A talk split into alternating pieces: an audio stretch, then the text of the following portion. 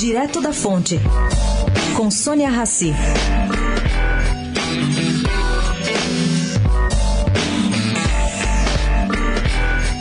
O preço pago pela Paper Excellence na compra da Eldorado de 15 bilhões de reais é simplesmente irracional.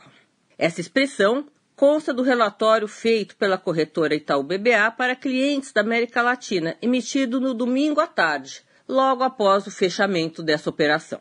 Ali também está dito que é difícil entender a valuação da quase ex-empresas dos irmãos Batistas, que também é uma coisa assim um pouco estranha. O paper diz ainda que a Fibra, que perdeu a concorrência, manteve sua promessa de racionalidade e não pagar sobrepreço. Entretanto, os analistas preveem que a entrada no Brasil de um novo player pode levar a uma fusão da Fibra e Suzano. A Paper Excellence pertence à Asian Pulp and Paper, do tycoon chinês indonesiano Ekatipa Vajda, dono de uma fortuna que ultrapassa os 5,5 bilhões de dólares.